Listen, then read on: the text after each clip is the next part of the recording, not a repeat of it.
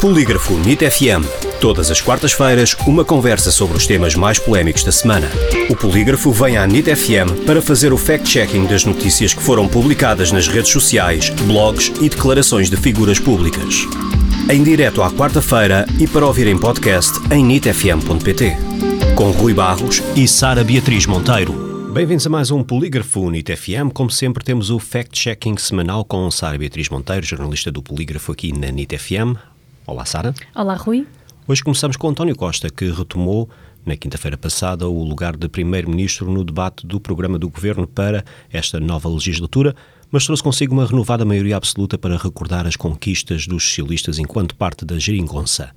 Entre elas, um crescimento económico exponencial nos anos que se separam 2016 e 2019, em que, de acordo com Costa, Portugal cresceu sete vezes mais do que nos 14 anos anteriores. Tem razão, António Costa?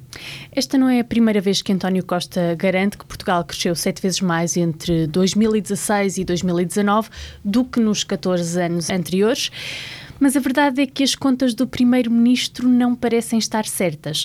Nós, no Polígrafo, consultámos os dados da Pordata e percebemos que a taxa de crescimento real do Produto Interno Bruto entre 2016 e 2019 foi em média de 2,77 pontos percentuais. Já entre 2002 e 2015, os 14 anos,